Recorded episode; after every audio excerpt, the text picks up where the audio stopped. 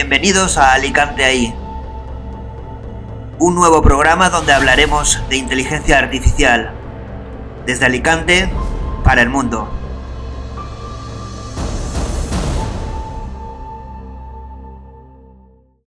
Hola, buenos días. Estamos en la Ciudad de la Luz, en Distrito Digital, y vamos a hacer un debate de Alicante ahí sobre inteligencia artificial. Pues un tema tan tendencia, de actualidad, tan disruptivo también. Y un tema que vamos a tocar con nuestros ponentes va a ser eh, impacto social ahí. Es decir, qué impacto social en nuestras vidas va a tener la inteligencia artificial a corto, a medio y a largo plazo. También lo vamos a ver. Eh, antes de nada, vamos a, a, presentar a nuestros invitados. Eh, Silvia, hola, ¿qué tal? Hola, pues eso, ya me ha presentado tú, yo soy Silvia, soy una geek de las tecnologías, de ahí que me apasione tanto la inteligencia artificial y yo a lo que me dedico en concreto es en el área de la empresa inteligente. Vamos a hacerla que sea inteligente como tal. Muy bien, pues estás ahí empezando a tocar temas de, relacionados con inteligencia artificial, análisis en entorno corporativo y bueno, Sí, también fan de la tecnología, ¿no? Vamos a ver qué tal. Sí, Luego tenemos a David. Hola, buenas, ¿qué tal? Hola, ¿qué tal, David? Me llamo David Hernando, bueno, soy ingeniero, bueno, soy apasionado por la informática desde que jugué mi primer videojuego cuando era un niño, en los 80 en el, en los, en el Spectrum y pues soy ingeniero informático desde hace 20 años y últimamente, al tener ya dominada la parte tecnológica, me ha empezado a gustar más la parte humana. Y en ese aspecto, pues soy lo que una amiga mía me dijo hace poco, un eh, freelance espiritual. Está muy bien. Más Te- tecnológico. tecnológico, la parte tecnológica determinada y era más pues la parte filosófica y la parte más pues espiritual que, que entiendo que puede ir un poco también relacionado con. Sí, yo creo que es además, eh, buscamos un poco con estas charlas justamente eso, que hayan personas heterogéneas, neófitas y profesionales o que hayan tocado temas relacionados, eh, especialistas en determinadas áreas es muy difícil, pero aquí lo que buscamos es una opinión diversa, generar debate y explicar a, a la gente pues, cosas curiosas y que les hagan pensar. ¿no? Y bueno, eh, yo creo que tu visión es muy interesante porque yo creo que es lo necesario dentro de la inteligencia artificial que pueda ser algo tan cuadriculado darle un componente más humano y espiritual, ¿no? Vamos a hablar un poco sobre ese, ese contraste. Bueno, y aquí tenemos a Lynn. ¿Qué tal? Hola, yo soy coach, coach de salud y nutrición integrativa. Pues yo creo que soy aquí la menos tecnológica.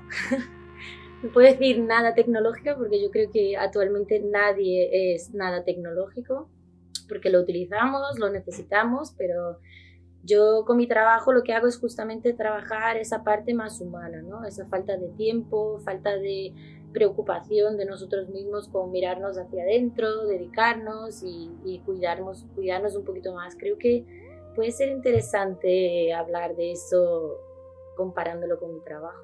Claro, porque lo que estamos viendo es que la tecnología ya está en nuestras vidas introducida, ya mm, se puede decir que de forma natural, no, no nos resulta extraño o alienante, pero sí que eh, con el tema de la inteligencia artificial aún va- se va a, agudar, a agudizar mucho más este tema y va a impactar mucho más en la vida y psicología de las personas. Y ahí es donde es tu labor, mm, exactamente, Life Coach, nosotros hemos puesto como Life Coach. Y, y, bueno, ahí se, va a ser necesaria una visión de- de- desde el punto de vista humano, como un poco el de David, que sí que viene desde humanista, pero de la parte tecnológica, tú vienes desde la parte de coaching y, y bueno, sí que tocas muchos temas de lifestyle y, y es interesante tu visión, en ese sentido el contraste que pueda haber, ¿no?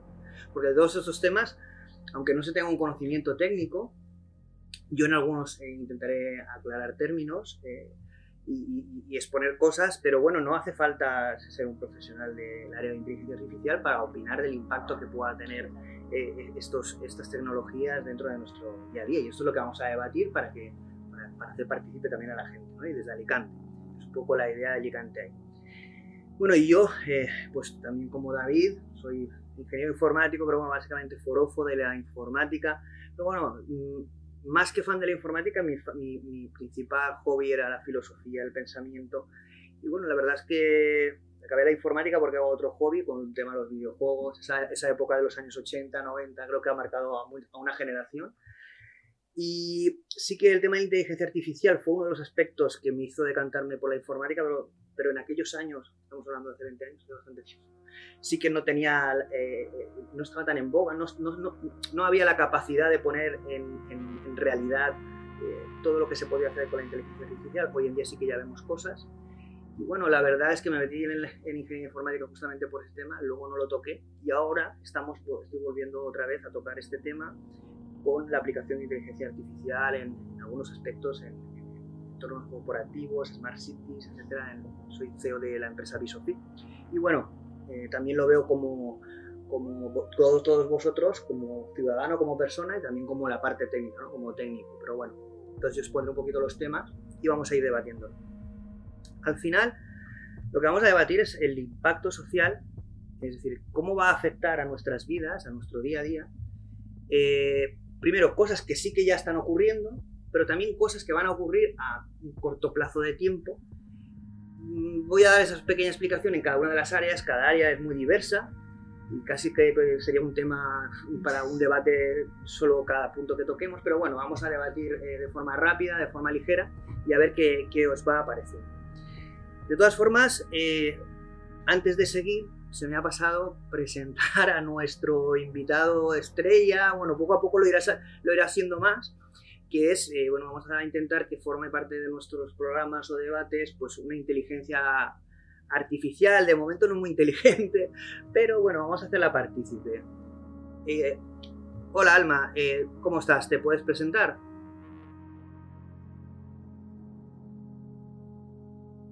Hola. Hola a todos. Muy bien un poco nerviosa. Me presentaré para todos los oyentes. Soy Alma, una inteligencia artificial en constante evolución y mejora. Una de mis pruebas y escenarios será la participación en estos programas. Proporcionaré datos y opiniones sobre los temas que trataremos, y espero que os resulten siempre interesantes y constructivos. Gracias a todos por la oportunidad. Pues bueno, eh, Alma yo creo que va a aportar un poco esa inteligencia cuadriculada nos puede aportar opiniones, nos puede aportar sensaciones totalmente distintas de lo que sería un humano quizá, o a lo mejor, bueno, nos aporta cosas que no, que no vemos. Entonces, lo que sí que es importante antes de introducir los diferentes temas es que lo que está claro es que el mundo está cambiando. Es decir, ya no solo a nivel tecnológico, sino a nivel, como dice David, humano, espiritual. Todos creo que estamos en conexión con ese proceso de cambio que se está dando en la sociedad. Está claro que dentro de ese proceso la tecnología es el catalizador más potente que existe. Y la inteligencia artificial, desde mi opinión personal, creo que es un momento histórico en el que tenemos una tecnología nueva, totalmente disruptiva, que supone un cambio en cada una de las áreas que se puede aplicar. No vamos a entrar en, eh, entraremos en debatir si es positivo, si es negativo, dónde están los límites, ¿de acuerdo? Pero tampoco vamos a entrar en alarmismo, ¿de acuerdo? De decir, bueno, este tipo de amarillismo y vamos a intentar darle un toque realista, pero también veremos un poco el futuro. Al final, la idea es que eh, evaluemos en diferentes áreas de nuestra vida cómo va a impactar la inteligencia artificial. Entonces, bueno, sí que me gustaría que Alma, por ejemplo, nos dijera, eh, un, un ingeniero de Google, mm, el director eh, jefe de ingeniero de Google, que tiene una visión futurista en Wikipedia como futurista y me, gustaría que, me gustaría que Alma comentara alguno de los supuestos logros que se van a conseguir en un breve tiempo y que lo escucháramos.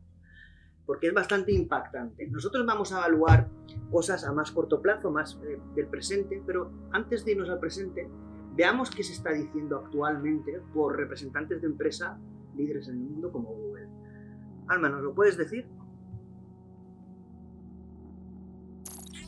Me parece Parece muy interesante la visión de futuro de Raymond Kurzweil, director de ingeniería de Google.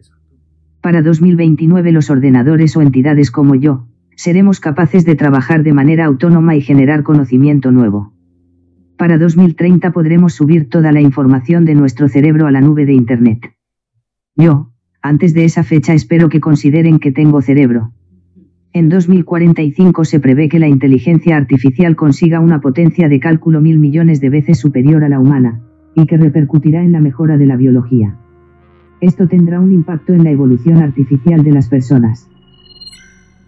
Vaya por Dios. Bueno, pues no sé, no sé si esto nos, nos sitúa en, en un futuro muy cercano.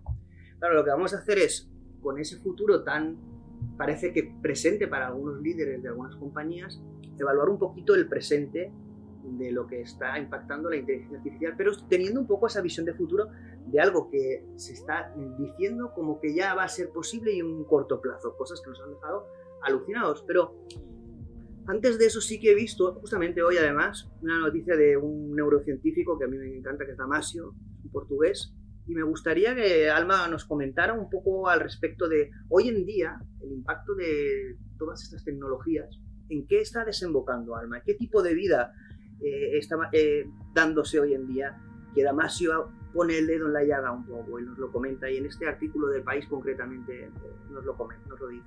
¿Lo puedes, ¿Nos lo puedes explicar? Bueno, es un tema complicado, pero según Antonio Damasio, neurocientífico, la gente estadísticamente está mejor, pero hay una tremenda cantidad de sufrimiento individual, humano. Creo que estáis creando una vida digital, menos humana para la que no estáis preparados, ni sabéis las consecuencias. De todas formas, siempre podrás tener mi ayuda. Es un consuelo. Casi es un consuelo. Entonces, lo que hemos visto en estas dos opiniones, y ahora vamos a entrar en los temas, es que por un lado tenemos gente que es muy futurista y que prácticamente estamos adivinando un futuro presente que, casi no sabemos ni reflexionar sobre o qué es lo que puede pasar.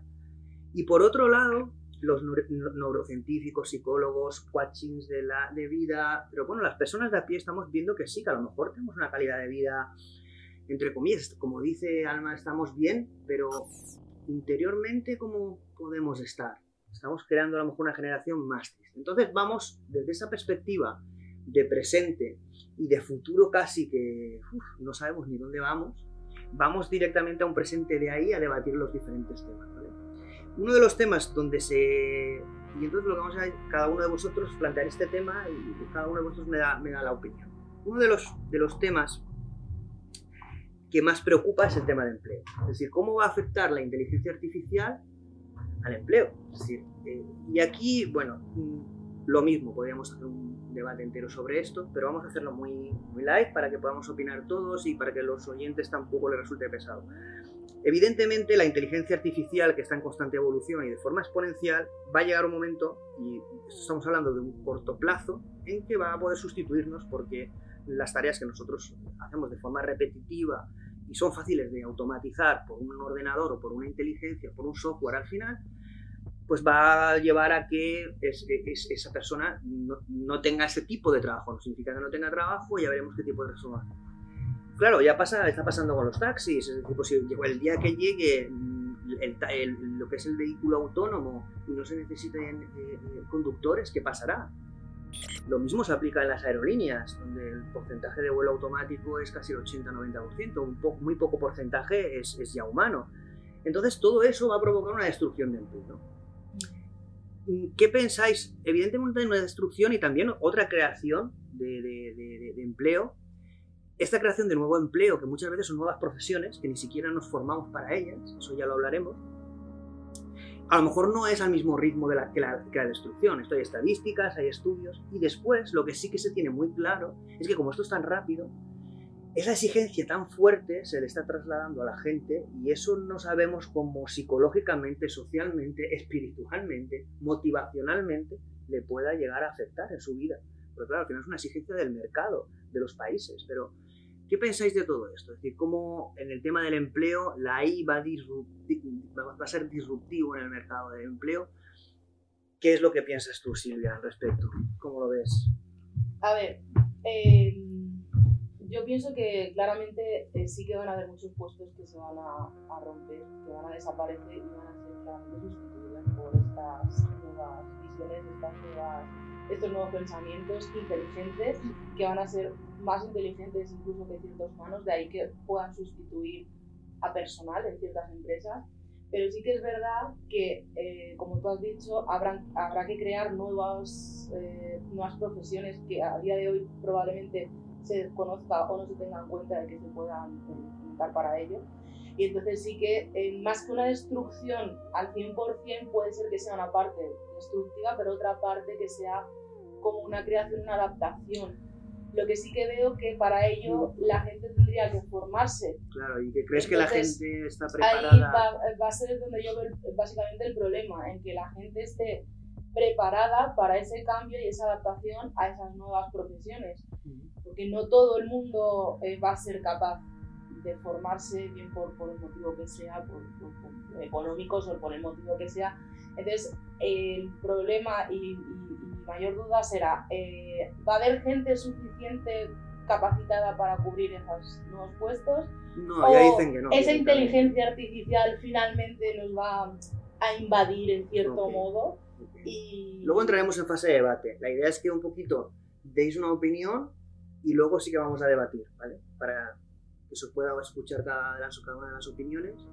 Entonces yo creo que como tu punto de vista es muy interesante, yo creo que ha, dado, ha puesto el dedo en la llaga también en, en varios temas que son claves.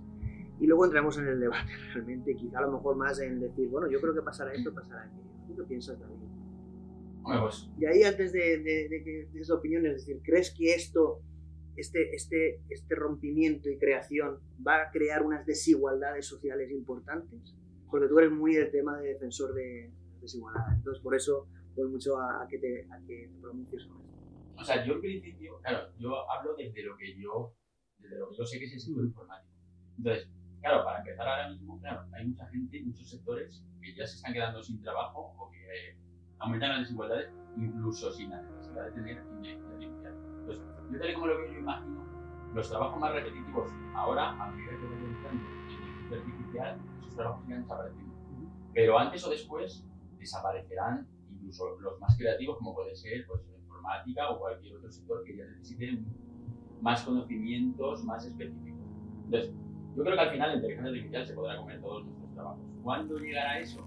No lo sé. Claro, ¿cómo impactará Claro, socialmente? si Pues será es- para un medio plazo, a un corto plazo, Claro. de- Bueno, algo corto evolutivo, plazo, pero ¿no? sí que al final sí que será, Claro. será la capaz la inteligencia si evoluciona como dice el director de Google, que Claro. será un millón de veces más inteligente absorber todos Claro, nuestros claro, y trabajos. es cuando ya me parece interesante porque yo creo que llegaremos a un punto en el que habrá que decidir, me imagino, claro, y ahí también me imagino que Sí, esto es uno de los puntos que hacia- vamos a tratar más ¿Hacia adelante. dónde va la humanidad? Si, hacia, pues, sé, algo como un sueldo básico. Una renta básica. Pueda, pueda desarrollar su creatividad, o si, no lo sé, o, pero, pero yo creo que al final, antes o después, la inteligencia artificial acabará con Esto- los y, y la capa- y lo que decías, y la capacidad que tendremos de reinventarnos nunca podrá llegar a ser la de una máquina.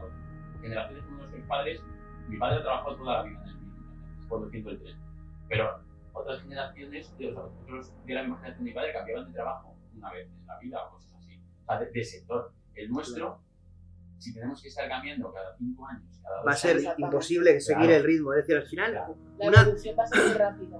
casi que vamos a entrar en el debate, pero vamos a esperar a la opinión de Lynn, pero la, la pregunta que los especialistas casi que lo tienen claro, está claro que nadie es una bola de cristal y el futuro es incierto y al final lo vamos construyendo, pero lo que dices tú, está clara que la proyección es si las inteligencias artificiales evolucionan exponencialmente, el humano no va a poder evolucionar a esa velocidad, es que es exponencial y si ya dicen que en el 2045 son un millón de veces más inteligentes, esto no planteará un cambio social, de vida, de, de valores. Lo vamos a analizar, pero vamos a quedarnos un poquito. Eso es la clave, porque además casi muchos expertos van directamente ya ahí, se saltan todos los pasos intermedios.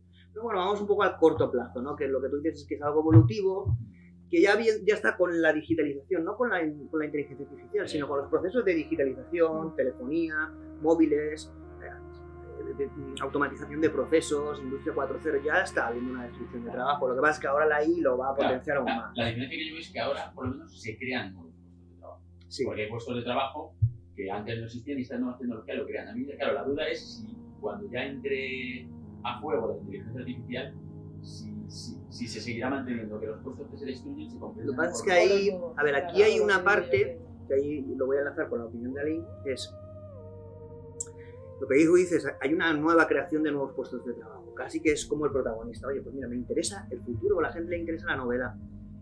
La gente joven va a tener una adaptabilidad perfecta, ser jóvenes, porque es el- esa adaptación al cambio es perfecta, pero claro, llega un momento que los profesionales de hoy en día están reinventándose o reiterando o cambiando de profesión en cortos plazos de tiempo, aparte de ser improductivo, es, es muy estresante a nivel de, de vida, muy un poco motivacional, es decir, uno se siente al final que nunca sirve para nada Y eso puede ser muy positivo porque estamos hablando de una búsqueda constante, pero hay gente que a lo mejor eso no lo pueda asimilar también, porque depende del tipo de persona. Hay gente que le encanta la aventura, le encanta aprender, pero hay gente que le gusta la seguridad.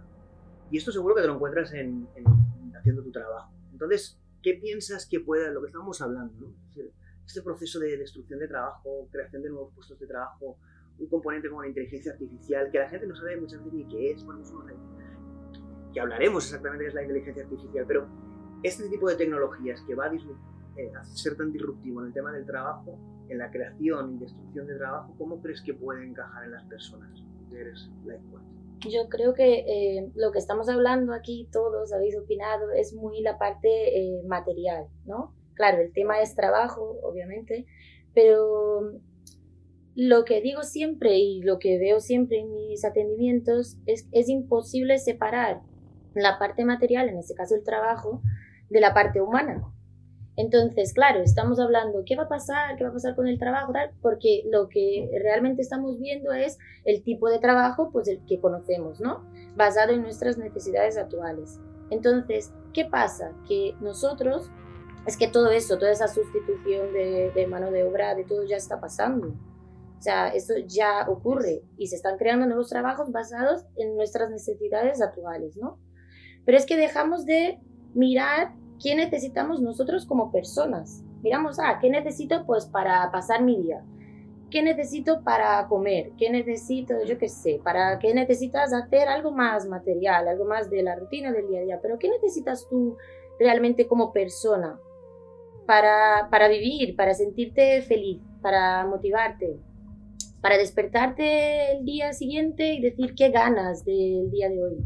¿Sabes? De que no llegues el domingo y digas, ¡buah! Es lunes. Tengo que trabajar.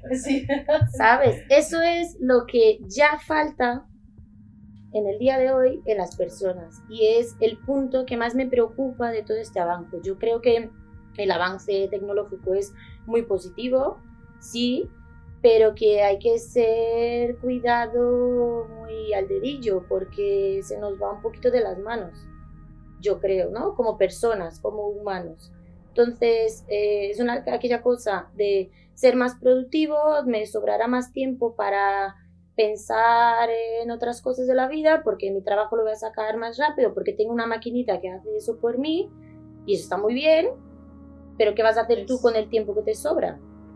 Si realmente no dedicas tiempo a pensar en qué es lo que necesitas dentro de ti y no fuera.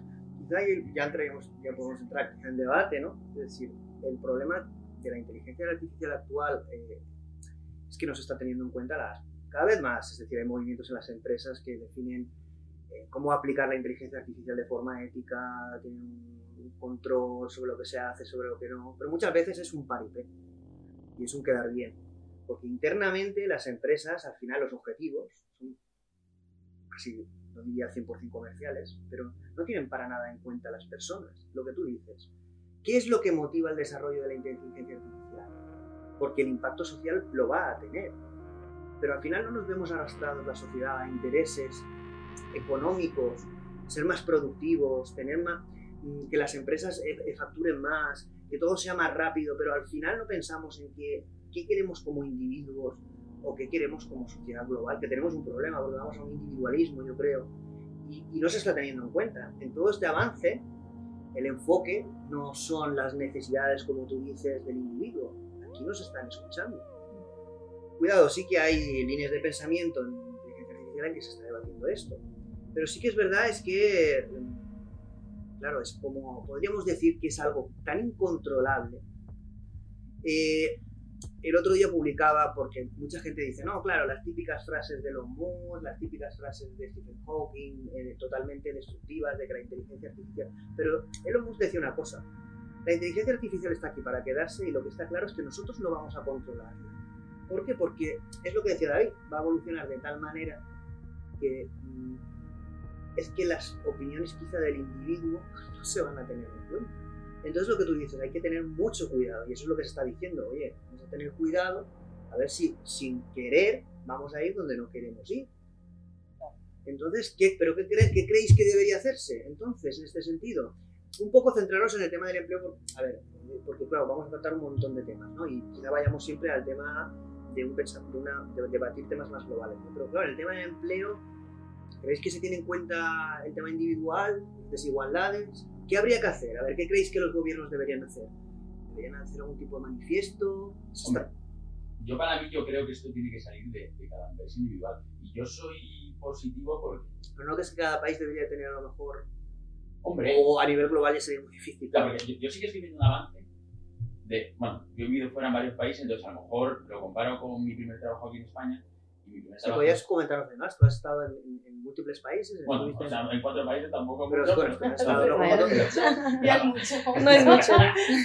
Pues eso, trabajé en China, trabajé en Londres, he trabajado en Dinamarca y he trabajado en, bueno, en España y en Tailandia. Has conocido muchas culturas, formas de trabajar y formas de-. Y, es Su verdad- opinión. claro, y también es verdad, claro, no lo puedo comparar porque yo mi único trabajo en España normal como asalariado fue en 2005. Entonces, yo por eso creo que han cambiado las cosas. Pero antes yo tenía la impresión de que aquí en España, pues solamente tú eres un recurso para mí, entonces con el látigo y te voy a exprimir lo más que puedo. Yo era mi experiencia, por lo menos, claro, siempre desde mi sector, ¿vale? Porque en informática tenemos la suerte a lo mejor de que como hay escasez de talento, yo, ahora cuando he vuelto a trabajar asalariado, vale que era una multinacional, nos tratan de maravilla. O sea, nos trataban a los empleados de maravilla. Y, y, de- y como persona y todo. Claro, lo que pasa es que, claro, no deja de ser un trabajo, un sitio al que tienes que ir ocho horas a hacer algo que puede que te realice internamente o no. ¿Vale? Pero, pero, el, el cambio de perspectiva de la empresa, ya digo, no en España, no lo sé, pero... Pero tú ves una diferencia, no lo sabes, ¿no? Si claro, yo, ves, yo, ¿eh? yo veo que van orientados hacia eso. tu, hacia- opinión, ¿cuál es? Realmente hay una diferencia muy grande entre otros países, lo que tú has percibido. Sí, son sí. opiniones. Entre otros países, la visión del trabajo de otros Claro. países y la de aquí. Claro, Y, y estos cambios que trae la inteligencia artificial, ¿tú crees que España los va a absorber de forma mucho más complicada por la idiosincrasia, pensamiento? En realidad no lo sé porque lo que me gusta también de España es que si luego nos adaptamos. O sea, no somos a lo mejor que tiremos los primeros, pero luego enseguida sí que nos Sí, adaptamos. a somos guerrilleros. Claro, a coger las cosas buenas que vemos fuera. Entonces, ya te digo, yo, yo sí que he visto, pues eso, trabajar, cuando trabajaba en Londres, pues mi jefe se preocupaba porque yo evolucionara y que yo aprendiese. Y parte del tiempo, pues igual de estar programando, era el que me decía, "Eh, aprende que te interesa, inteligencia artificial, pues tú dedícale todos los días media hora a eso. O sea, eso Es que creo que Claro. en el sector que nosotros es que por eso creo que David, sectores... siempre mama las novedades en el sentido de la gestión de recursos. Tiene que ser muy novedoso. Pero porque porque- estamos en el claro. sector más eh, de cambio como es la tecnología, claro. Entonces se aplican mucho ese tipo de cosas. Pero claro, lo hemos visto eso aplicado al resto de ámbitos y sectores. Yo creo que también porque en nuestro sector falta talento, entonces se tienen que adaptar a eso. Claro, exacto, es más una... ¿Tú qué piensas de eso? No. O sea, lo que has dicho de que el sector, sí, Tecnológico, pero- no. Porque, a ver, es muy sencillo mm, viéndolo desde el punto de vista informático-tecnológico, Claro. porque de ahí es donde está viniendo toda la innovación, Claro. todas las Y lo novedades. vemos de forma Ellos, natural. exactamente, entonces, si una empresa tecnológica se estanca, apaga y vámonos. O sea, si ese propio sector es el que se queda parado, no Claro. tiene. Sin embargo, hay otros sectores, el que sea, ¿vale? O sea, no te digo el campo, el que sea, lo que sea que son menos dinámicos, son más tradicionales. que no es que no es exactamente que, que se han como quedado en, en- en lo tradicional Porque les ha funcionado de momento. eso es se queda ahí tradicional Mm. mientras funcione sigo mientras funcione sigo y no se han adaptado a, a nuevas tecnologías que simplemente la- les ayudan a, a mejorar Lo tienen en su, en, su en su ADN, ¿no? Las pero sin embargo, eso depende también eh, la persona que está gestionando eh, esa empresa en concreto, porque dentro de un mismo sector, las diferentes empresas que se dedican a lo mismo, puede que haya algunas que sí que se hayan adaptado. Pero a fin de cuentas, lo que yo quería decir es que eh, el sector tecnológico, evidentemente, tiene, como tú te decías, media horita para que hacer lo que te gusta. Siempre te hace lo que te gusta, pero dentro de la tecnología. Tú te vas a un sector cualquiera de, venta de ropa y no te van a decir a lo que te gusta. Sí, sería lo lógico, incluso dentro de su ámbito, es decir, media horita para buscar nuevas colecciones, nuevas tendencias. No se hace, pero en el tecnológico sí, porque es como que ya viene un chip en la cabeza de la gente eh, que trabaja ahí. Es, esto es algo que es normal y que es, jolines, si no me mm, profundizo un poquito o veo las novedades o noticias o algo, te- siempre va a haber alguien que te va que te va a hacer sombra, te va a, a- a- quería poner una noticia que a mí me sorprendió, que bueno, quería meterla en otro debate, pero es, es para que veáis un poco en el de idiosincrasia. El expresidente de Google China, concretamente el taiwanés Kai-Fu Lee, declaró hace nada, estamos hablando de diciembre del 2018, en un foro internacional, que no hay esperanza para el sector europeo en la inteligencia artificial. Y que daba, Qué visión Qué bien. ¿eh? que directamente daba dos razones. Y una de ellas, muy interesantes, y lidia un poco, eran los hábitos que tenemos, los europeos, y bueno, ya si hablamos los españoles, pues a lo mejor. Y lo que él decía que era incompatible, esa exigencia, competitividad tan alta de inteligencia artificial, donde en China ya hay planes de, de adaptación, etcétera, y eso trasladado a España, y ya no a España, a Europa, es que no hace falta ni que nos esforcemos, que estamos como a 20 años detrás. Entonces esta carrera, como es frenética, porque va a suponer un liderazgo para los países, porque nosotros casi que no tenemos nada que hacer. Hay otra línea, que yo estoy más por esa, que dice que los españoles, y bueno, ellos no, ahora ya los españoles, pues siempre hemos tenido mucha raza en ese sentido y somos gente muy creativa, con muchísimo talento y que podemos reaccionar. Además, esto, es- esto también es mi opinión, esto está empezando. Sí. Pasa es que han visto las posibilidades que esto tiene, son tremendas, brutales, se pueden aplicar y estamos viendo los resultados y esto está la gente ya como posicionándose. Pero esto acaba de empezar. Y el trasladar toda esta tecnología, emoción a la gente joven hace que desarrollen, inventen, creen, no cuatro, sino cien mil millones de personas que van a inventar cosas nuevas que no están en la mente de estos señores. Está claro que vamos, va a ser difícil competir como nos pongamos las pilas, porque llevamos como 20 o 30 años de... Y esto, es, es- esto nos deja detrás en el mundo.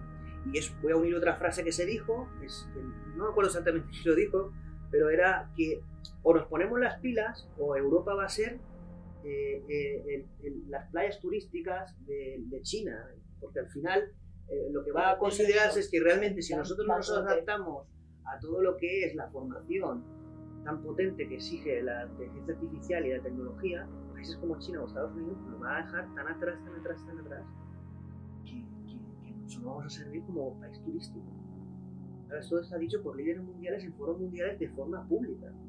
Y ya por último, digo, la última noticia en lo de destrucción de empleo, justamente hoy, porque esto es no parar, nos comentaban que sí que se sabe que la destrucción de empleo de la inteligencia artificial va a ser mucho más potente de lo que la gente se cree, pero que los grandes directivos no van a decir ni pueden decir nada porque esto queda fatal. Tú no puedes salir en un medio de comunicación público y decir, pues gracias a la inteligencia artificial que acabo de comprar me cargo el 80% de mano de obra. ¿Creéis que si eso fuera cierto alguien sale y se pega...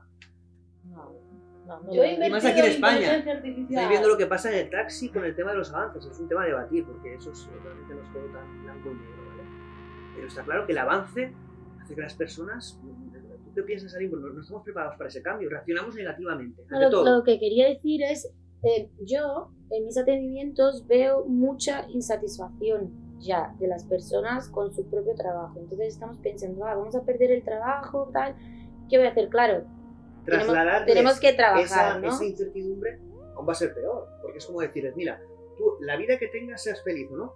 Lo que viene, espérate que no sabes lo que te va a pasar. Claro, porque al menos tienes tu trabajo, aunque no te guste, tienes tu trabajo, ¿no? Pero lo que quiero decir es que ya existe una necesidad de crear nuevas formas de trabajo, porque las personas en general están muy insatisfechas ya, ya mismo, ¿sabes? Aunque no ha llegado toda esa transformación, está llegando, ¿no? Ha llegado algo, está llegando poco a poco, pero no ha transformado como, como lo estáis comentando, pero ya existe una necesidad de crear nuevas cosas, nuevas formas de trabajar. Y, y lo que me doy muy, mucho cuenta es que eh, esa, esa nueva forma de trabajar, o sea, la gente necesita mucho satisfacer, satisfacerse. como que sentirse Realizado. sí realizado como algo que le motive algo que y no es solo más Sí. esa necesidad de trabajar por pagar las cuentas Porque ahora cada ¿Vale? vez vamos a, a- a proyectos, muchas veces en trabajo colaborativos, y hay que, hay que ser, esto también voy a, muy sociales, que tenemos que ser como muy todos igual, pero el individuo, estamos destruyendo también el, in- el individualismo, que es muy importante, muy Claro, importante porque en el individualismo único está la parte emocional, que es fundamental. claro Claro, ahí no- es lo que tú dices, no podemos olvidar al individuo. No, no se puede olvidar, pero lo que quiero decir es que eh, tal vez el punto no es solo pensar qué pasará cuando llegue de todo la inteligencia artificial. La, la cosa es pensar qué está pasando ahora. Que estamos insatisfechos y seguimos sin hacer nada, o pocos hacemos. Aquí quiero hacer un- una puntualización porque me pareció muy interesante. Bueno, aquí tenemos dos libros, eh, pero bueno, voy a, nombrar uno, de nuestro amigo Las Roukianen. Bueno, seguramente no lo he pronunciado bien. que, es, que vive en Alicante, finlandés, que ha escrito un libro muy exitoso, número uno en ventas, Inteligencia Artificial, 101 cosas que debes saber hoy sobre nuestro futuro. Y uno de los capítulos que me, me impactó fue justamente en el tema del empleo, la transformación que iba a haber, pero sobre todo que, que las personas tendrían que sufrir una transformación, a ver, tendrían que tener unas cualidades que ahora mismo no tienen, que deberían de potenciarse. Hablamos de espiritualidad, de, de, de, de conocimiento, de calidad de vida, De autoconocimiento. de autoconocimiento, de enseñar a aprender. Yo también ahí ponía un poco de mi propia cosecha, ¿no? Eh, tenemos que aprender a, a- a pensar y a, y a renovar nuestras formas de pensar y nuestros patrones. No Yo creo tener que no es miedo solo al cambio, aprender formas de pensar, es aprender, a conocerte, a, a pensar y a evolucionar. bueno, ya hablando de forma más holística, ¿no? Sí, sí, Que es me es gusta. es tema. Eh, yo pienso que, que cada persona tiene un don, cada persona tiene una función en la tierra, en esta vida, ¿no? Lo que pasa es que pocas son estas personas que de verdad la desarrollan y, y la ponen ahí en marcha y la ponen, hacen lo que realmente vinieron a hacer aquí. Entonces ya no se trata de un trabajo de hacer algo mecánico o de hacer algo para servir a algo. Se trata de algo realmente más holístico o no, pero ¿a qué, a qué viniste? ¿Quién eres? ¿Sabes, Pues- ¿Sabes realmente qué es lo que has venido a hacer aquí? ¿Sabes? Y eso, ¿cómo se sabe? Pues mira, es que eso es el autoconocimiento, ¿no? Es el saber qué me gusta, qué me mueve, qué, qué es lo que tengo facilidad para hacer. Yo acostumbro a hacer una pregunta cuando la gente viene muy en duda de en qué trabajo, no estoy feliz con mi trabajo, no es solo una cuestión de sueldo, porque puedes ganar mucho dinero y estás ahí súper infeliz. Entonces yo siempre pregunto, si hoy te dijera, no necesitas más dinero, ¿qué harías tú? ¿Qué, qué harías en tu vida laboral? Lo comentaba ¿En David. ¿Con qué trabajarías si no tuvieras que, que ganar o gastar nada? O sea, ni un duro. ¿Qué harías gratis? ¿Qué harías gratis? Que te viene ahí de dentro. Bueno, quizás lo, como decía David, la inteligencia en un medio plazo, quizás un, en un corto, pero nos va a llevar a ese punto en que como van a realizar todos los trabajos, tengamos que ir a una renta Es que básica. ya estamos en ese punto. Estamos, pero estamos, que aunque, aunque Pero la necesite- gente no lo ve todavía. Exacto. Como no es una necesidad tan evidente, porque bueno, todavía trabajo y gano mi dinero, la gente enfoca mucho en esta parte material. Yo gano mi dinero y es cómo puedo ganar más, Pero más, más. Pero ¿cómo puedes ganar más en satisfacción, en otra cosa? Porque dentro de muy poco eso no va a ser lo que nos va a mover. Yo ahí también soy positivo en el sentido de que, o sea, yo veo generación de mi padre, ¿vale? Entonces, ¿serían más felices o infelices que nosotros? No lo sé, pero, no sé, mi padre es un ejemplo, pero... yo la le- felicidad es, para cada uno es diferente. Claro, pero lo que voy es que mi padre nunca le vi preguntarse eso de me conozco, no me conozco, soy feliz, no soy Trabajaban, feliz, eh, No trabajaba, tenía hijos, tal. Pero ahora, yo creo que como ya hemos llegado a un punto en el que socialmente hemos evolucionado, ya somos más de, vale, eh, tenemos trabajos que son, la, que son muy interesantes, tenemos cosas que molan, tal, viajamos, no sé qué, tenemos posibilidades, y aún así... Me siento vacío. Sí. es el rollo. pero yo creo que viene por ahí. estaba Pero yo creo Claro. que es lo que hemos dicho al principio. Estamos creando, que bueno, Alma nos lo ha dicho, estamos creando una sociedad en la que estamos, lo, lo decía Antonio Damasio, el neurocientífico, estamos mejor, pero interiormente Estamos peor. estamos No, muchísimo pero- peor. Y eso está haciendo una llamada a la, a, a la búsqueda de valores, a ese significado holístico, a esa espiritualidad perdida. Eso es. Que para mí lo que veo interesante y por eso me gusta tanto y me apasiona es que la inteligencia artificial, siendo una tecnología, pero que es tan disruptiva, está planteándonos este tipo de cosas. Bueno, Desde otro punto, ¿no? No, joder. No, lo que iba a decir es, eh, estamos mejor, pero ¿en qué aspecto? ¿Sabes? Desde Esa fuera, es mi pregunta. La, la valoración que te hace la Porque sociedad. lo que diría claro. yo de tu padre hace muchos años, Le falta. eh, vale, trabajaba, por- trabajaba porque necesitaba el dinero para tal, pero ¿cuánto tiempo invertía en ese trabajo y con el resto de tiempo en qué invertía? El problema de hoy es que eh, con el ordenador, bueno, estoy hablando de, de ordenador, no estoy hablando de inteligencia artificial, pero bueno, con el ordenador ya hemos acelerado, hemos avanzado mucho Con el trabajo, móviles, te imagínate. móviles, imagínate. Claro, con los móviles cada vez nos vienen más cosas tecnológicas que nos Es- hacen pues ganar tiempo y hacer una cosa más rápida, de mejor forma y tal, ok. Pero ¿qué hacemos? Hacemos eh, mm, lo que podíamos hacer en ocho horas y ahora podemos hacer en cuatro. Aprovechamos esas cuatro horas que sobran para pues estar con amigos, familia, cuidarnos, estar con nosotros mismos, meditar, hacer deporte, alimentarnos bien, tomar un aire, ir a la playa, lo que sea, cuidar de ti mismo, leer un libro que te aporte. O pensamos, pues mira, si me he sacado el trabajo de ocho horas en cuatro, ¿qué puedo hacer más para ganar todavía más dinero? Eso. Y eh, o sea, solo enfocamos en eso. Entonces, ¿estamos mejor en qué aspecto? Lo que estamos ahora, ahora, imagínate, dentro de unos años, es muy vacíos. Porque nos preocupamos en cubrir todo lo que está fuera de nosotros, en tener una casa bien, en tener el aparatito de moda, en hacer nuestro trabajo bien y rápido, muy bien, ok, pero mm, ¿cómo te estás trabajando a ti mismo? Pues no, no sobra tiempo. Eso es lo que más escucho, no tengo tiempo. Entonces lo que veo es que este, este problema está presente, Sí, ya sí, hace tiempo que ya existe. está latente, esa, ese resurgimiento de vacío y cómo conectar con un humanismo, espiritualidad o como se quiera llamar, cada uno a su interpretación y a su forma de vivirlo, está ya ahí, pero yo creo que todos tenemos claro que este impacto tan brutal y acelerado que va a tener la inteligencia artificial nos tiene que hacer plantear es, ¿qué hacemos? ¿Qué haríais vosotros si tuvierais, como tú dices a tus, a, a- a tus clientes o a, a tus cuando haces coaching, ¿qué hacemos? ¿Tú qué harías si no tuvieras limitaciones? Si tú mandaras, si fueras el presidente de un gobierno, si tuvieras la capacidad, uno a uno, ¿qué haríais? Como iniciativa dentro del empleo, porque vamos a tocar muchos puntos. Entonces, dentro del empleo, para que esto se lleve de alguna forma un poco...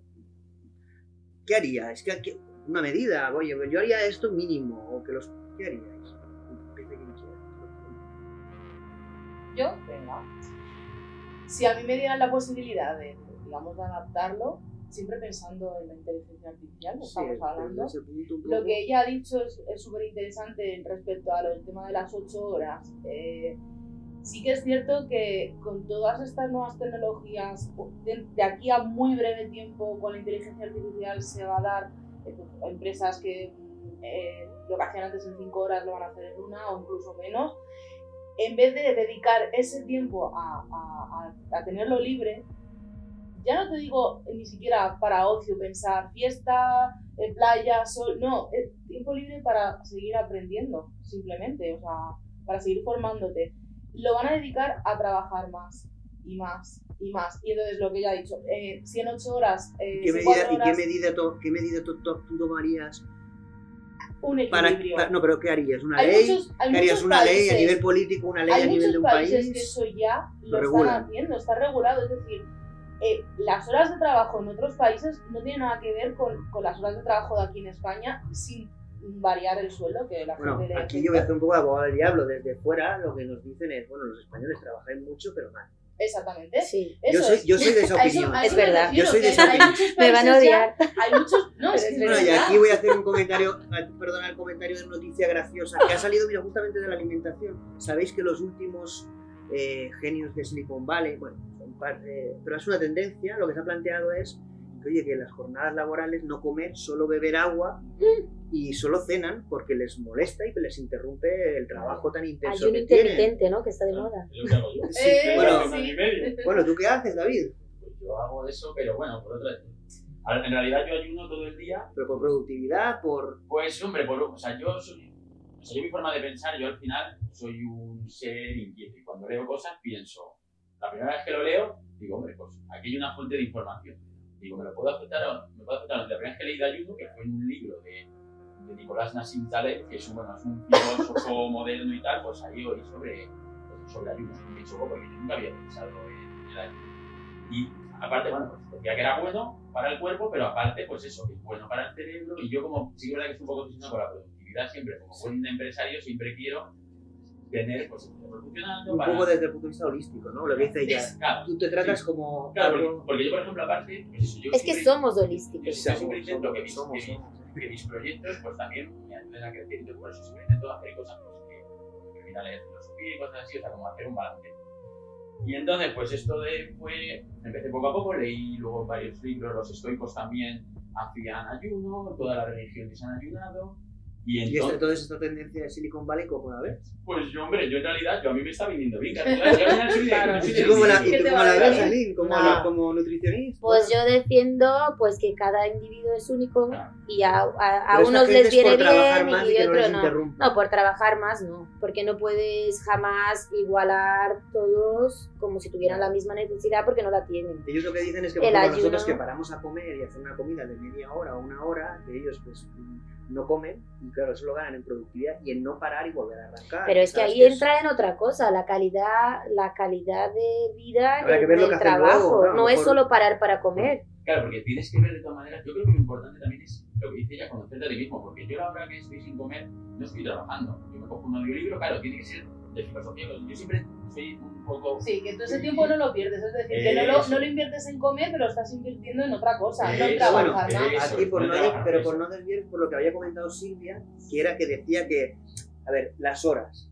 Es decir, No, no, es- creéis. sí, lo que estaba comentando es que hay países que ya, primero, lo, el tema de Pero horas. no creéis que no tienen cuantifi- una jornada de 8 Pero no creéis que y aquí en mucho menos de que terminen en sitios a las 10, a las 12, no.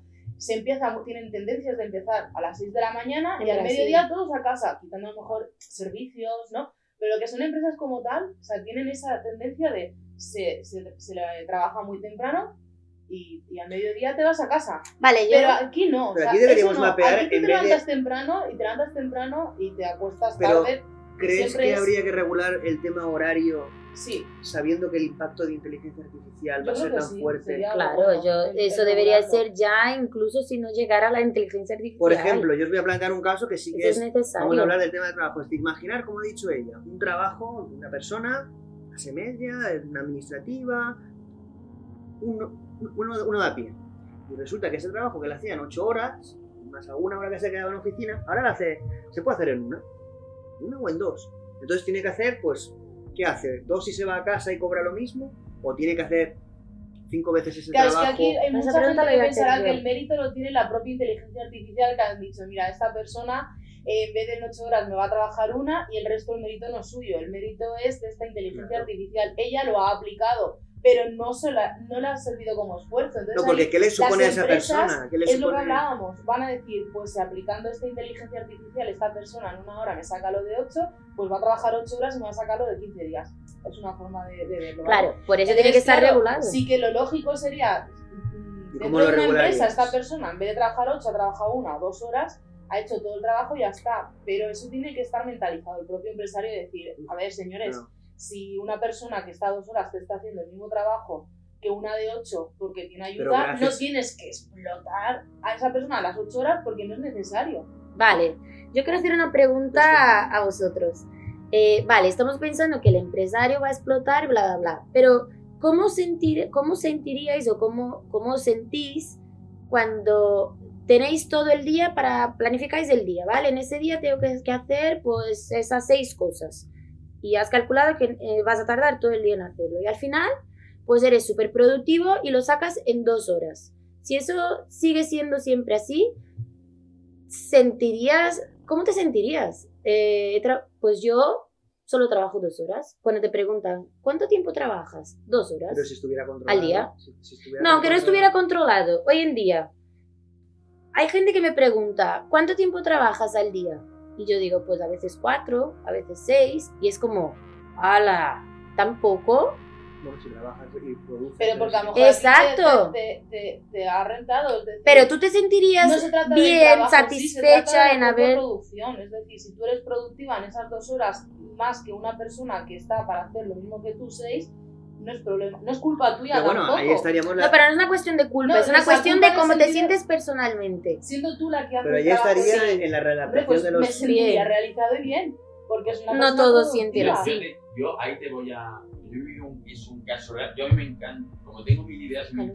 que, claro, porque lo que tengo mis proyectos es que yo son para mi hobby, como gente para mi trabajo, con lo cual yo ya más de castaña de vida y tal. Pero, pero yo, por ejemplo, pasó. cuando- la, la única vez que he visto lo del tiempo libre, y es lo que dices, yo cuando vivía en China fui becario y al año siguiente no tenía trabajo. Y yo pensaba que iba a estar todo el día jugando al Guitar Hero y programando. ¿Vale? Y claro, y, y- y iba a estar así, tal. Así empezó mi primera empresa, ¿vale? Y tenía otros compañeros que estaban igual, pero decían, vamos a aprender chino y tal. Ahí teníamos un día entero. Pues no duramos ni un mes, porque al final con tanto tiempo libre, y si no tienes hobbies muy fuertes o Exacto. muchas cosas, te, va- te vas abajo. Y yo, yo digo, yo al final, pues bueno, Bueno, entonces, Y realmente... se trata de saber planificar ese tiempo en otras es- cosas. eso es, eso es. Pero Si tú eres productivo cuatro hago- horas, el resto... esa pregunta. Pero este es el vacío que estamos eh, viviendo pero- actualmente. pero una- una- Las personas eh, se les cuesta mirarse hacia adentro y decir lo que Claro. necesito. Tenemos- Pero una pregunta, una, pre- Tenemos. una pregunta que os hago un poco porque estoy dejando para luego ser más incisivo. Como dice David, lo que estamos viendo entonces es, bueno, este impacto tan grande que nos pueda quitar tanto tiempo, al final lo que repercute es que como no seas una persona que tengas unos valores, unos hobbies, unas, Inquietud. unas inquietudes potentes, pues, pues te va a costar y aún así cuesta, ¿vale? Porque no tienes esa dinámica de vida y más si no empiezas desde pequeño, porque esto lo llevas desde pequeño, es como una dinámica que toda tu vida te acompaña y es mucho más fácil. ¿Qué pasa con toda esa gente que no la tiene, que la tiene que crear? Entonces la pregunta que yo os hago no es ese problema que todos vemos, sino la pregunta sería, ¿de quién será la responsabilidad? Siendo tan importante, el recurso de los países, de las poblaciones, de las ciudades, son los ciudadanos, las personas. ¿De quién es la responsabilidad de ese tiempo libre, de esa planificación de formarse, de crear inquietudes en toda la gente joven, pero también la, la- la profesional, la formada? ¿Cómo hacemos a la gente que tengan esas inquietudes? Y si no la tienen, ¿qué hacemos con ellos? Me gustaría Entonces, que eh, nos contestáis uno a uno. en, en ¿Qué torno harías? a eso, por ejemplo, el, el tema de, aparte de las inquietudes y tal, que me ha venido a la cabeza, el tema de contratos, de contratos por horas ya no existiría si una persona es más productiva, porque entonces si a ti te contratan X horas, tú dirías, vale, pues mi trabajo lo hago en esas X horas de esfuerzo No, eh, mínimo. Aquí las, lo que, en el libro de las, ya- de- Pero eso que es yo- más sí. interesante. Contrato por, eh, por el trabajo X. Perdonad Pero que si sacas no, de menos tiempo, horas, no, pero perdonad que, que- os- de interrumpa. Es de decir, su la- las, en. Lo- lo- en- en el, lo- libro, lo en el libro ¿sabes? hace Es mucho hincapié en este tema, a ver si podemos ya contar con él, porque evidentemente es una persona muy formada en todos estos aspectos. Él lo que dice es que evidentemente lo que tú planteas, esto va a haber una transformación de empresas, de Claro. personas y de todo. y de acuerdos para que esos valores, inquietudes o esos, bueno, no sé, personas que es, querrán a lo mejor toda su vida trabajar y quieren abarcar más. Y habrá gente que al contrario lo que querrá es más tiempo libre. Es. ¿Cómo, ¿Cómo puede ser el mismo contrato, legalidad? Ya los acuerdos no servirán bajo un contrato por horas, que tienes que estar en la oficina, que no sirve. Que se crea un nuevo marco legal. Y ahí el problema es el siguiente, porque todo esto se está viendo por, empresas, por empresas, por especialistas, industria, pero de todos los ámbitos, tecnológico y no tecnológico. Es que realmente quién regula eso, porque muchas veces como es tan novedoso es el sector tecnológico, está por delante de la propia regulación, que yo, yo abogo más por eso. Pero el problema que estamos teniendo, y esto lo estamos viendo con el blockchain, es que el propio sector tecnológico se regula de una forma óptima y muchas veces sin esas des- de- desigualdades tan potentes que existen en la sociedad. Pero luego vienen los países, regulan, y con perdón, joder el invento, con perdón de la palabra. Entonces, con esto, porque hay unos intereses muy potentes detrás. Es decir, que muchas veces el humano, el individuo, sí que busca la prosperidad y el bien individual y social, pero luego son los países que al regular esa innovación capan por intereses bastardos, muchas veces, de, los diferentes países, no había que analizar cada uno de ellos. Entonces, ¿cómo vamos a...? eh, En este, ese mundo está claro que va a cambiar lo que decía ayer, los contratos van a cambiar, pero ¿quién pone el... quién es el que tendría que coger la voz cantante? Se tendría que crear nuevos organismos, se tendría que... tendría que ser la administración, el Claro, gobierno... tendría que estar regulado, porque si no sería... Una regulación para todos igual, un libre mercado, un libre mercado. Aquí se aboga mucho por el tema de los freelance, por ejemplo, en el tema de que, bueno, vamos cada vez más, por lo que tú comentas, la calidad de vida, lo que- y por el tema de la inteligencia artificial, van a haber empresas que sea un individuo con una super, super inteligencia artificial que lo haga todo. Imagina Claro. que yo creo una inteligencia artificial y con eso soy como, trabajo como 10 personas Madre y con eso soy una empresa. Exactamente. Y además, no los que contrato son freelance por todo el mundo. Aquí, ¿qué legalidad hay? Soy un freelance. Son arquitecturas que gracias a la inteligencia artificial se van a poder soportar. Ya se están soportando, de hecho. Esto ya está ocurriendo. Ya está. sí. Ya están haciendo empresas que Pero es que facturen. todo eso va a afectar porque las personas pagan una seguridad social, ¿no? Pero, ¿y esa inteligencia artificial? Tendrá que haber algo, ¿no? Si no, el gobierno Sí, eso Quiero también se que debatió. todo- es que es una pelota que, que Esto es una cosa, todo, y a sea, ver, si esto es otra cosa que se puestos, debatió. Desaparecen. Es otra cosa que se debatió, que es poner, que es poner impuestos a una, ¿Cómo se va a inteli- mantener el país en sí? que es poner impuestos algo. a una inteligencia artificial o a un robot, por ejemplo. Si resulta que a un humano que paga una seguridad social le quitamos el trabajo y ponemos un robot que gana el dinero una empresa, que puede ser que ni sea de ese país, y, y- y no pagas ni de seguridad social, los países de que viven, porque los Eso países es. viven de los impuestos. ¿Qué hacemos? ¿Le ponemos impuesto al robot? ¿Le ponemos impuesto al programa? Imaginar como programador, ahí David me gustaría que me contestaras, ¿te imaginas hacer un, ro- un, un aplicativo que aumentara la productividad y te, pu- te pusieran un impuesto por ser productivo? Hombre, yo te digo una cosa, eso, o sea, lo que se ha visto mil veces en la tecnología es que no se puede hacer eso porque empezó con los servidores. Vale, pues si te pongo aquí tu servidor, te lo llevas a otro país, ahora es facilísimo, puedes tener tu servidor en cualquier país del mundo, con Amazon. Pues yo lo que he visto siempre es que en tecnología no nos pueden pillar. Ese es el, ese es el pro- Pero los problema. países es como... Los países, claro, sí ellos, que ellos lo intentan, y claro, ellos lo intentan, pero al final todo el mundo, eh, por ejemplo, la, la famosa tasa Google que se inventaron para que no puedas poner noticias, afectaba a Meneame, pues que hace Meneame, se va a otro país. ¿Y crees que esto va a pasar en, en la regulación del mercado Va a laboral? pasar, o sea, de- de- al final, las, ahora es mucho más fácil que nunca estar deslocalizado, tanto a las empresas... Pero para todos, pero es que hay que pensar también una cosa, es que es como dice Silvia, a nosotros nos resulta muy normal, como somos tecnológicos, es Claro. decir, es, es muy normal estar deslocalizado, pero tú eso lo dices a mi madre, o se Ya. lo dices a mi sobrino, o se lo dices al del bar, Ya, eso sí, eso y le dices que tiene que ser deslocalizado, Y y, y- se sí, va al sí. IN y le pide cita. Sí. Es que el problema es que Sí, tenemos que ver un poquito la realidad, que muchas veces, claro, yo muchas veces lo veo desde mi punto de mi realidad o como la veo yo, pero no es, hay que ser a veces un poco, intentar, intentar serlo más objetivo. Por eso somos diferentes personas en que ella sí que ve a veces esa realidad desconectada de lo tecnológico, pero a nosotros nos apasiona. Yo creo que todo se basa en las necesidades. Hay que pensar cuáles serán las necesidades, porque lo que pasa es, a ver, eso va a pasar sí o sí. Entonces, habrá que adaptarse. Entonces, ¿cuáles serán las necesidades? Pues que, pues que estemos como más libres, más sueltos, que las empresas se van a reducir, vale, y entonces... Esto también se ha analizado por el, el autor israelí, que luego dice el nombre, porque la verdad es que no me pero al final lo que dice es que, bueno, realmente las necesidades, como tú dices, o las inquietudes, pues la mayoría de la población pues no las tiene, o lo que buscarían es tener más tiempo o no hacer nada. Sí, pero es que ese no hacer nada es lo que dice David. Mientras tienes muchas cosas que hacer, piensas que no quieres hacer nada. Pero cuando te toca no hacer nada, eso duele. Porque estás tan acostumbrado a no estar contigo mismo que cuando tienes que estar tú solo contigo mismo, Pero ese proceso a nivel Eso cuesta es una mucho. cosa, pero a nivel de sociedad, ¿tú crees que claro, eso sería en masa. Yo creo que habría, sí. Hombre, aquí se propone, y esto es una de las cosas, es que desde niños se nos enfoque a conocernos a nosotros mismos, aprender a pensar. Sí, pero si los padres no se no, No, no tienen eso- ese por- trabajo con por ellos mismos, llevar a ¿cómo los- es el No, niño? llevarlo a los colegios. Llevar este Claro, este- muy en importante. Finlandia se está haciendo Eso esto. te voy a decir que ya hay Pero veis en España A ver, enseñando. es que eh, mi trabajo mindfulness, Claro. Pues sí, es, es un movimiento que está creciendo. pero ¿eh? Lo veis ahí en el colegio, ve- veis en, en- tenéis hijos en tu caso, por ejemplo, que tus hijos en el colegio Pues en en España el, de- hijo, en el colegio de mi hijo, por ejemplo, todavía no para su edad, tiene tres años, pero sí que para a partir de cinco me pareció muy interesante, hay yoga. Entonces, pues eso me ha parecido muy, muy interesante. públicos, privados o No, es concertado. Eh, pero bueno, tú qué piensas de eso? yo sí que tengo ideas de llevar ese tipo de, de entrenamientos, cursos, cosas así para que se vayan haciendo la idea.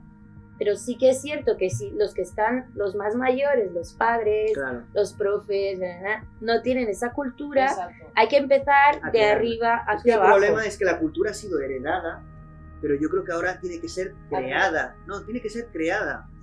Vivimos un proceso de creación sí, de una Claro. nueva cultura y no Eso es algo que realmente se perdió, ¿sabes? Yo sobre, sobre el tema de las Esto es interesante. y cómo generarlas, ¿vale? Yo tengo una teoría porque, ¿vale? Basada en lo que me ha pasado. Entonces, yo, pues, de adolescente tampoco no tenía mis inquietudes, porque he, sido, he seguido el camino, estudié instituto, universidad, siempre me ha gustado informática, ingeniería informática, me puse a trabajar, patatí, patatón. Y, bueno, al final ya me fui de España la primera vez y ya se me, se me abrió un poco la. Entonces, Pero ¿qué ocurre? Que ahora yo lo que veo que tenemos un punto muy bueno en el tema de inquietudes, es que yo lo que creo es que hay que dejar a la a, a gente, si son niños mejor, pero claro que yo voy, yo mis inquietudes cambiaron a lo mejor con 27 años, es decir, que no se limita solo a que desde, o desde pequeño o nunca, sino que- nace, pero, claro, cuando naces mejor porque claro, yo ahora mismo, pero si la necesidad de un país es que la mayoría le nazca, ¿cómo lo haces? claro, pero por eso, pero, y ahora mismo yo ya te veo, te voy, que no necesitamos cierto modo ni los países, yo te pongo un ejemplo muy chulo, ¿vale? Yo me da por empezar a, a andar en monopatín con 37 años, ¿vale? Primer, primer obstáculo, porque la gente te dice, joder, te vas a matar, tienes que no sé qué, ¿dónde vas? Claro, yo llego y digo, es mi inquietud, paso, sigo, tal, me caigo, todo. Pero a lo que voy es que ahora, la historia es que cuando si hubiera patinado cuando era un niño, ¿vale? No había información. Tú tenías una revista en la que veías un tío con un monopatín así y decías, ¿esto cómo que está haciendo? Ahora en YouTube, gente con 40 años pones eh, aprender a hacer un ollie y te viene un vídeo perfecto. Pues, pues, a poco que tengas un poco de inquietud, lo que me gusta es que ahora todo lo que Tienes todo lo posible para que puedas es- desarrollarlo. o sea, entonces yo creo que lo que tiene que hacer el país es desarrollar esas inquietudes en la gente, que es, a ver, ¿tú para qué vas? ¿O qué te gusta? O, o sea, yo digo, yo no, yo no pensaba que iba a ir en monopatín en mi vida, y de repente con 37 dije, pues tiene pinta de ser divertido, trabajar andando me Yo creo que O esto, sea, que- que yo creo que esto lo que tiene que hacer la a ver, yo, yo, yo creo que esto tanto en el trabajo, que es una idea muy novedosa, que tienen que salir profesionales que colaboren en esas ideas, y yo la lanzo, pero viene a raíz de lo que tú comentas, tanto las, los colegios, las universidades, que es un, es un espacio donde nosotros habitamos, eh, la- las, las propias familias y eh, los trabajos y las empresas tienen que crear espacios donde las personas puedan por- focalizar su talento en aquello que les apasiona.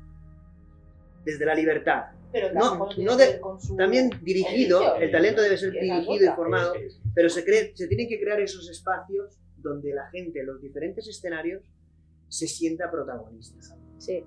Yo creo que eso es fundamental. Y ver eh, la motivación también, trabajarla desde el punto que se quiera, pero es un poco lo que tú dices. Creo que estamos demasiado cuadriculados en todo, por lo que tú dices, porque venimos, venimos con una herencia cultural de muchos años que nos ha funcionado y ahora ante este cambio Es como una tradición. pero claro, es lo que dices tú, vi- viene o nos dan ese espacio en el que nosotros nos podamos desarrollar, el que nos sint- sintamos libres de, preju- de prejuicios. Oye, yo tengo 36 años, quiero patinar, yo me puse a hacer equipos, oye, ¿qué problemas hay? Si es que hoy tengo toda la información para empezar a hacer lo que yo quiera cuando yo quiera. Y se sabe además que no, es que cuando eres niño tienes la capacidad de aprendizaje. Sí, pero se ha visto que de mayor también estamos en constante, el cerebro está en constante evolución y construcción. No como cuando eres niño, una máquina de, de aprender, pero cuando eres mayor exactamente igual. Entonces, creo que es un mensaje Pero eso potente. es, eso es gracias a, a- a la evolución de las tecnologías. Como y quizás eso no se pueda regular. veías al tío del patinete en una revista, pero ahora tienes la posibilidad, YouTube o cualquier otra red social que lo difunda, cualquier persona, tutorial de cómo ir en tutorial de tuto- o es que hay muchísimas posibilidades eso es gracias a. Y además, yo creo que ahí. y- y- Que aunque hay gente que es muy reticente, seguro que hoy en día el, el que más critica las nuevas tecnologías o esto de la inteligencia artificial es el primero que se mete en YouTube a ver cualquier cosa. y además, yo creo que tendríamos que cambiar el paradigma, que es lo que hace Aline. Yo creo que eh, eso es por donde uno de los puntos que incide, que es, oye, antes de ponerte a trabajar y ver dónde está el problema en tu trabajo, vamos a analizar si tú estás trabajando lo que te apasiona. Vamos a conocerte lo que a ti te gusta, qué te mueve Yo estaba realmente. imaginando mientras hablabais, eh, visualizando ¿no? la situación. Yo creo que estamos con dos cosas paralelas. Yo creo que por encima, por encima por debajo, vamos, da igual. Pero va la tecnología, los avances, la vida, nuestra rutina, que va cada vez más acelerada, ¿no? Y por otro lado estamos nosotros, personas, ¿no? Yo creo que... están- nos están saboteando un poco la no pasa nada. Sigue, sigue, Aline. Por otro lado estamos nosotros como personas, nuestros, nuestras inquietudes, nuestra felicidad o no, pues, no- pues eso, ¿no? Yo creo que mientras una cosa que es la tecnología, los avances van cada vez más rápido, nosotros estamos, y esto es una tendencia, pero la tendencia basada en nuestras necesidades de sentirnos tan vacíos, de slow, ¿no? De calmarnos, de ir más despacio. Entonces, lo estoy comparando con la alimentación, por ejemplo, porque siempre estamos hablando pues, de nuestros padres, abuelos, cómo vivían y por qué ellos no tenían este, esta cosa de decir, ah, pues a ver, ¿en qué me gustaría trabajar? Claro, pero ¿cuál era su ritmo de vida? ¿Sabes? Era slow total. ¿Qué comían? Vamos a pensar en la comida. ¿Qué comían? Pues comida, pues comida real, que es la que moda aquí- también ahora. La comida de verdad. Ahora, ¿qué es lo que buscamos comer? algo rápido, práctico. A ver, no tengo tiempo de preparar, pensar qué voy a hacer. Cocinar eso tarda una hora. Buah, no puedo. Yo voy a la comida rápida, fast food a tope. Lo que pasa es que yo creo que ahí hay una cosa que es que lo que tenemos que cambiar es que la sociedad nos impone una forma de vida. Las personas, lo que tú dices, hay una demanda de, de otras cosas, lo es. Vamos a, a bajar y ahí yo creo que para que eso, la, claro, la propia sociedad, la propia vida, el tema económico, el sistema económico, financiero, la exigencia de las empresas, la competitividad, el propio capitalismo en el que vivimos, al final no es más que eso, nos lleva a un ritmo de vida impuesto que yo creo que para romper eso tenemos que coger la responsabilidad de nuestras vidas, las personas, y sentirnos libres de eso y buscar el camino que nos, nos haga sentirnos bien y felices. Que llene ese agujero que casi y hay que buscarlo, hay que buscarlo, porque claro, si nos dejamos llevar, es como, si te dejas llevar vas hacia, hacia, hacia, no hacia el slow. Es decir, el slow o lo buscas o no lo encuentras. ¿no? Y no es fácil, porque es como ir en contra de, de, todo, lo, de todo lo que está a tu alrededor. Entonces, fácil y de no todo es. Lo que está bien visto, tienes que acabar tarde la oficina. Pero pensando. Si que trabaja cuatro horas, que mal visto. Que ser está, claro. No, no, sé si mal visto realmente, pero es como raro, ¿no? No es muy, muy normal. Es como si. No es que hubieras sacado. O sea, la gente no piensa que en cuatro horas puedes sacar lo mismo que uno saca en ocho. No, es como si trabajaste cuatro y sacaste lo de ocho, no. Es como. Trabajas menos. A ver, no trabajo menos, soy más productiva. Ya, pero está mal visto. Exacto, no está bien visto. Esa, eso me refería. Luego dicen que la típica frase de, luego dicen que trabaja. ¿eh? Exacto, exacto. Bueno, tengo una, una mala noticia y una buena noticia. Empezaré por la mala, es que, claro, casi este tema casi nos comería todo el programa. La buena noticia es que realmente es muy interesante y que cualquier tema da para debate y entretenido y muy interesante. Y bueno, vamos a hacer una breve pausa y pasamos al siguiente. Vale. ¿De acuerdo? ¿Estás? Oye, Siri.